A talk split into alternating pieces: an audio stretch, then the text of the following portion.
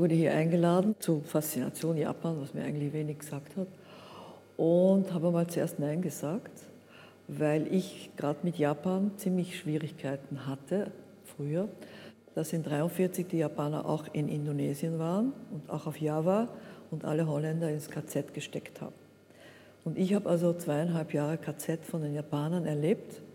Und da war diese Einladung für mich etwas schwierig.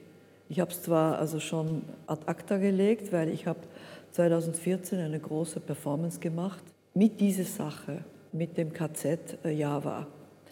Und dadurch habe ich sehr viel abgelegt, geht es mir viel besser.